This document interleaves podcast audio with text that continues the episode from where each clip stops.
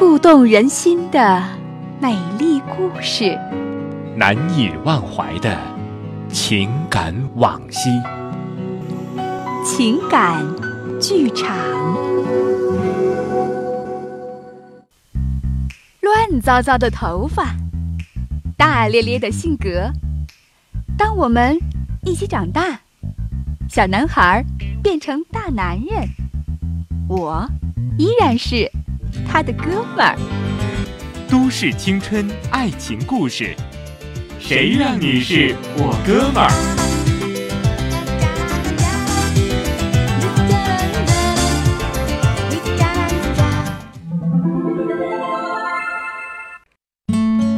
我和高然是青梅竹马，高爸爸和我爸爸年轻的时候是战友，复原以后是同事。两家的关系很自然的就走得很近了，甚至连买房子都挨着。高燃，燃烧的燃，和他的名字一样，有着火热急躁的个性，也有一头乱糟糟、总也梳不整齐的头发。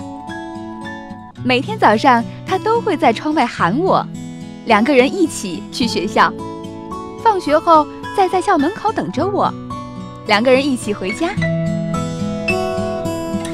穿过运动场，让雨淋湿我羞涩的你，何时变孤寂？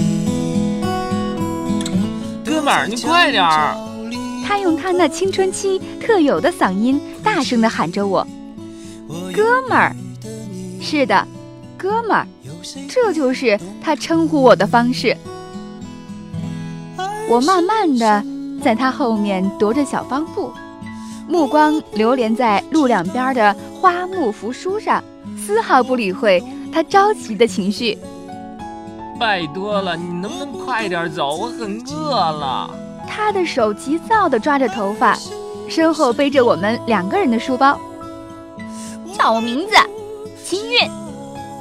我斜着眼睛看他，口气有些败坏。哥们儿，别闹了！看到我瞪了他一眼，连忙改口：“好吧，好吧，秦韵，麻烦你快点儿。”因为他总叫我哥们儿，学校里的男生们也有模有样的学他叫我的方式。讨厌的变声期的怪叫声让我特别反感，每天纠正他的叫法就成了我的必备功课。可是总也不见成效，使我不禁有点气恼，只能用这种拖他后腿的方法来惩罚他。因为我知道，现在的他正在长个子，最耐不住的就是饥饿了。正想着，后面又传来了那魔音穿耳般的声音：“哥们儿，哈哈！”是两个高年级的男生路过我的身边。对我叫着：“哎，哥们儿，嘿！”其中一个还揪着我的辫子。我说：“也做我们的哥们儿吧，啊，我们也可以给你背书包呢。嘿，考虑一下怎么样啊？啊，干嘛？” 使劲儿的拽了拽被他们抓着的辫子，还是没拽出来，眼泪不可控制的涌了上来。我讨厌他们，也讨厌这个称呼。放开他，听到没有？放开！讨厌的高然，都是他。现在还装英雄救美，越想越委屈，泪水终于如泄闸的洪水一般奔流而出，哭得歇斯底里，不可遏制。泪水已经让我看不清眼前的任何东西，只听到了身边一阵拳打脚踢的声音，以及高然的一句话：“他是我的哥们儿，不是你们的。如果再让我听到有人那么叫他，我一定不会手下留情的。”等我停止哭泣的时候，身边只剩下了满脸挂彩的高然。他的脸已经肿了，嘴角和眼角各有两块明显的淤青，制服的扣子也被扯掉了两颗。唯一不变的是他那仍然乱糟糟的头发。带着刚哭完还喘着的声调问他：“你疼吗？”当然疼了，你以为我是铁做的吗？不过，那两个家伙比我还惨呢。走吧，我们该回家了。他伸手拿起了刚撇在地上的两个书包，和我一起慢慢的向家走去。为什么跟他们打架？我有些好奇他打架的原因。谁让你是我哥们儿呢？仍是那种不以为然的语气，但他神奇的抚平了我委屈的情绪。西夏的斜阳里，我记住了这个第一次为我打架的哥们儿。那年，他十五岁，我十四岁。自由的放飞舞去秋天，任凭昨天随着它飘散。他不知道有一种脆弱叫孤单。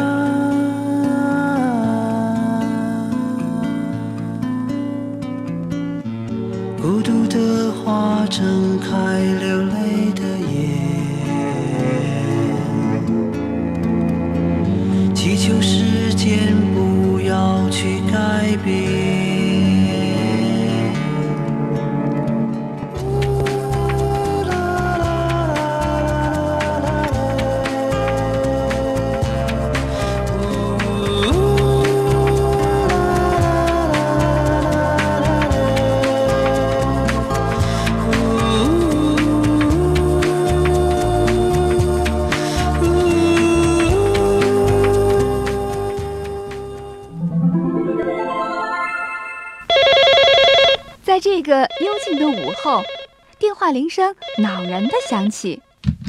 喂，你好，请问你找……啊，他在，你等一下。秦月，电话。下铺的小鱼将电话递给了正趴在上铺看小说的我，是你的哥们儿。他露出了他那标志性的兔牙，一脸的坏笑，着重强调了一下“哥们儿”这个词儿。喂，还没等我说出下一个字，电话的另一头就开始分配任务了。喂，哥们儿，我们还有两星期就要考电路电子了，然后是软件工程，最后是数据库。我的笔记你什么时候给我呀？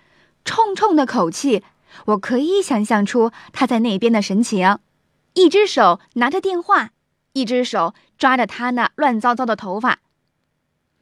他们的导师考试前有检查笔记的习惯，算作课堂成绩。每到期末考试，他的笔记都是我临时抓刀替他狂抄，而他的理由呢，只有一个：我的字儿写的太难看了。啊，又到期末啦！我不禁感叹时间过得真快。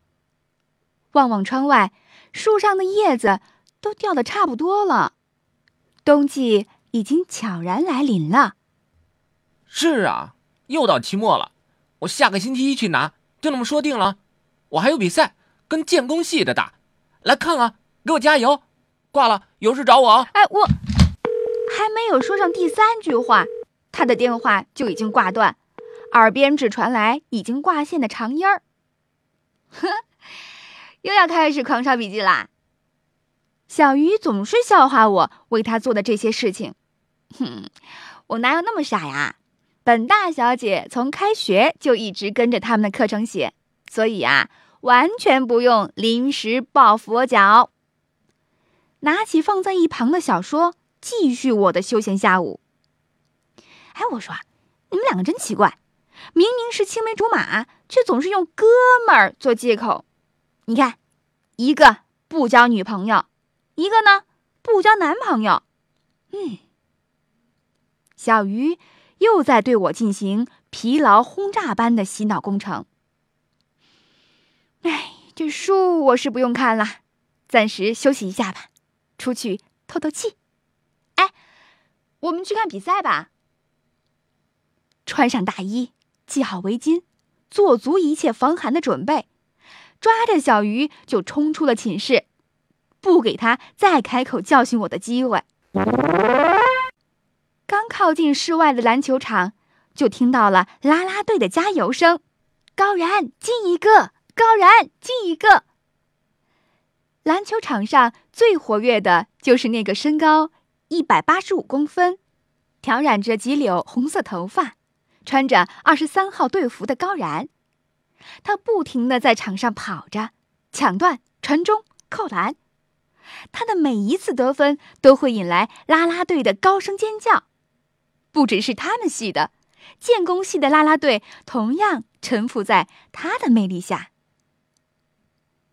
高分贝的叫喊声刺激着我的耳骨，我的心底似乎有一片柠檬在慢慢的泛酸，为他赢得了那么多女孩子的青睐，也为自己在他心中一直在哥们儿这个位置上徘徊。终于，他们系队在他的带领下，以一百一十一比九十的成绩取得了比赛的最终胜利。也由于这最后一场比赛的胜利，他们取得了年级的冠军。走，和我们一起庆祝去。他站在我面前，擦着湿漉漉的头发，身上只披着一件运动服，下面是一条篮球短裤。和穿的像豆包一样的我形成了鲜明的对比。下午的阳光温暖的投在他的身上，在他身后拖出了一道迷人的阴影。他的头发在阳光的衬托下更红了，浑身洋溢着青春的气息，好像那传说中的阿波罗。我正着迷的看着他。脑袋上挨了一记暴力，揉着脑门儿，看见罪魁祸首，他正在似笑非笑的看着我。嘿，怎么着迷了？快走吧，哥们儿！说完，将他刚得到的奖品——一个篮球塞到我怀里。我不要，这都已经是第三个了。嘟着嘴，将那个圆滚滚的家伙又用力的塞了回去。那，等我一下啊！说完，他就转身跑远了。哇，真帅呀！小鱼一脸白痴的表情，不禁让我想起了自己刚才的表现，真是丢脸死了。哎呀，使劲儿的摇了摇头，真希望刚才我脸上的白痴表情没有小鱼那么明显。嗨，我回来了，拿给你这个啊？怎么？这个也不喜欢啊？呃，我这才回过神来，他的大手上躺着一个李宁牌白色的护腕，我认得，这是第三名的奖品。他竟然用第一名的篮球去换第三名的护腕。我伸手取了过来，戴在了自己纤细的手腕上，和我的白色羽绒服相配极了。为什么？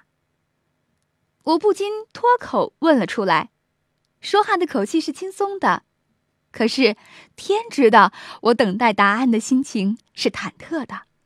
谁让你是我哥们儿呢？仍是那淡淡的口气，却又似乎多了一点儿宠溺。那年，他二十一岁，我二十岁。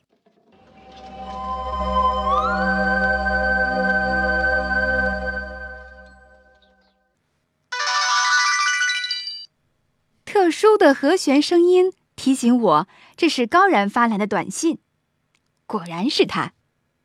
这个月的工资和奖金我都已经放在桌子上了，今天晚上可能不回去吃饭了。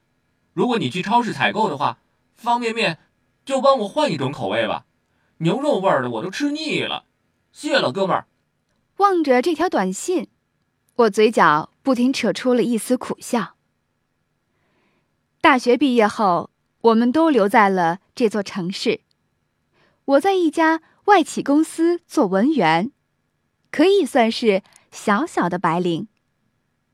高然在软件公司做程序员，收入是我的三倍。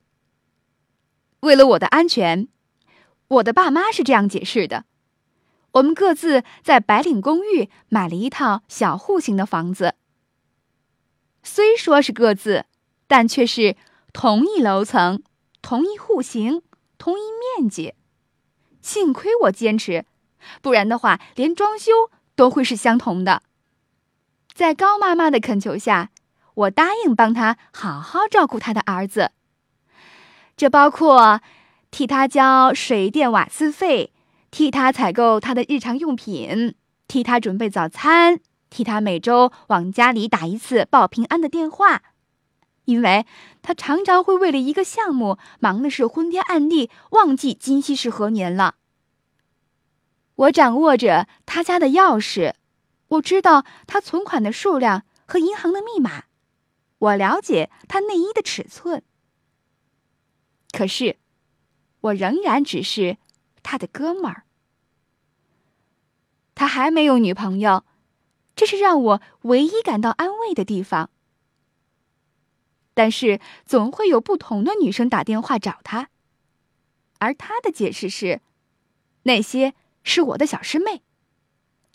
可我知道，他们的醉翁之意不在酒。今天是我的生日，我必须为自己的将来做一点打算了。望着被我打扫的干干净净的他的屋子，我不禁在考虑：是不是应该见一见主任极力向我推荐的他的海归弟弟了？拿起房间的钥匙和钱包，我到超市里去进行。每两周一次的采购。虽然今年的生日是自己一个人度过，但是我还是给自己买了一个很漂亮的冰淇淋生日蛋糕。上面只有四个字：“生日快乐。”不是没有人邀请我，朋友们也要为我庆祝，但是都被我拒绝了。因为这是我二十八岁的生日，我希望它是特别的。至于为什么，我也说不清楚。一个人坐在高然的家的客厅里，关掉所有的灯，屋子里唯一的光亮来自于蛋糕上燃烧着的生日蜡烛。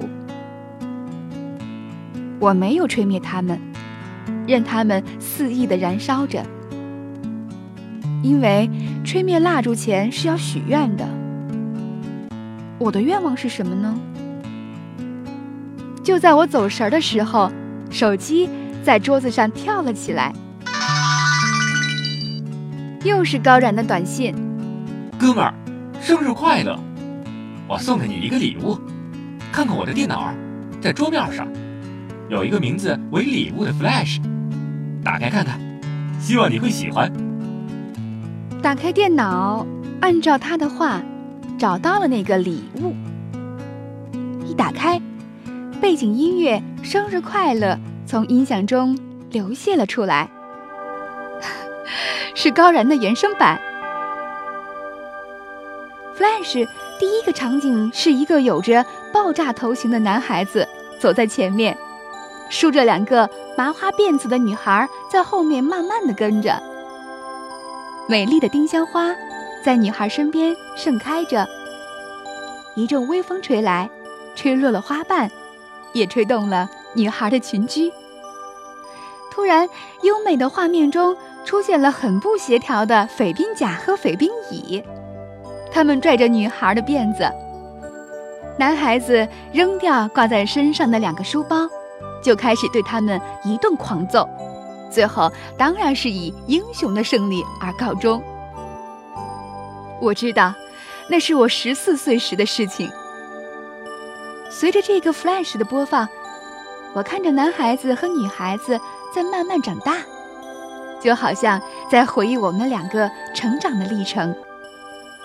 只是每次男孩子为女孩子做完事情后，都会说一句。谁要你是我的哥们儿？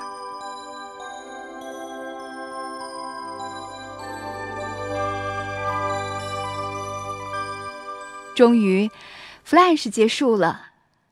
在最后面，我看到了这样一段文字：很长时间以来，我都喜欢你，从小的时候开始，每次捉弄你，都是为了让你把我记得更紧。我不明白你对我究竟是不是爱情，但我却一直不停的在对你袒露心迹。谁让你是我哥们儿？如果你对我也有这样的情谊，那么打开门，看看是谁站在那里。我从来不知道，他也可以写出这样像诗一般的语言来，也不知道他对我的爱意竟然存在了这么多年。其实，他一直在表白，是我忽略了那言语间爱的色彩。我不顾一切地跑到门口，打开了那一扇紧闭的房门。高然捧着一束玫瑰，紧张地站在那儿。看到我的出现，他刚要说话，我就踮起脚，在他的唇上印了一个大大的吻。那天你想要闪电结婚，他红着脸问：“为什么？”我捧着大树的玫瑰，倚在他的怀里，轻声回答。谁要你是？是我哥们儿。这是我第一次叫他哥们儿，也是我第一次袒露心扉。我知道，我得到了二十八岁最好的生日礼物，一个专属于我的哥们儿。明天心也要作伴，也要勇敢，不管是否天涯两端。只要是情意够长，缘就不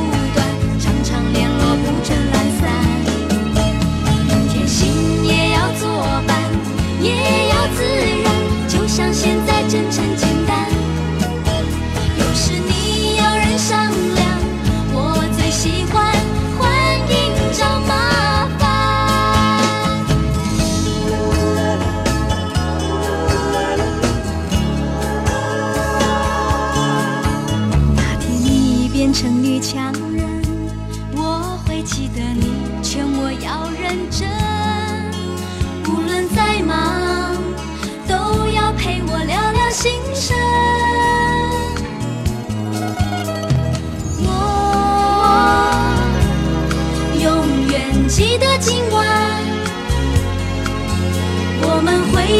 是梦想未来，感动了不安。明天心也要作伴，也要勇敢，不管是否天涯两端。只要是情意够长，缘就不断，常常联络不准懒散。明天心也要作伴，也要自然，就像现在真诚要人商量，我最习惯欢迎找麻烦。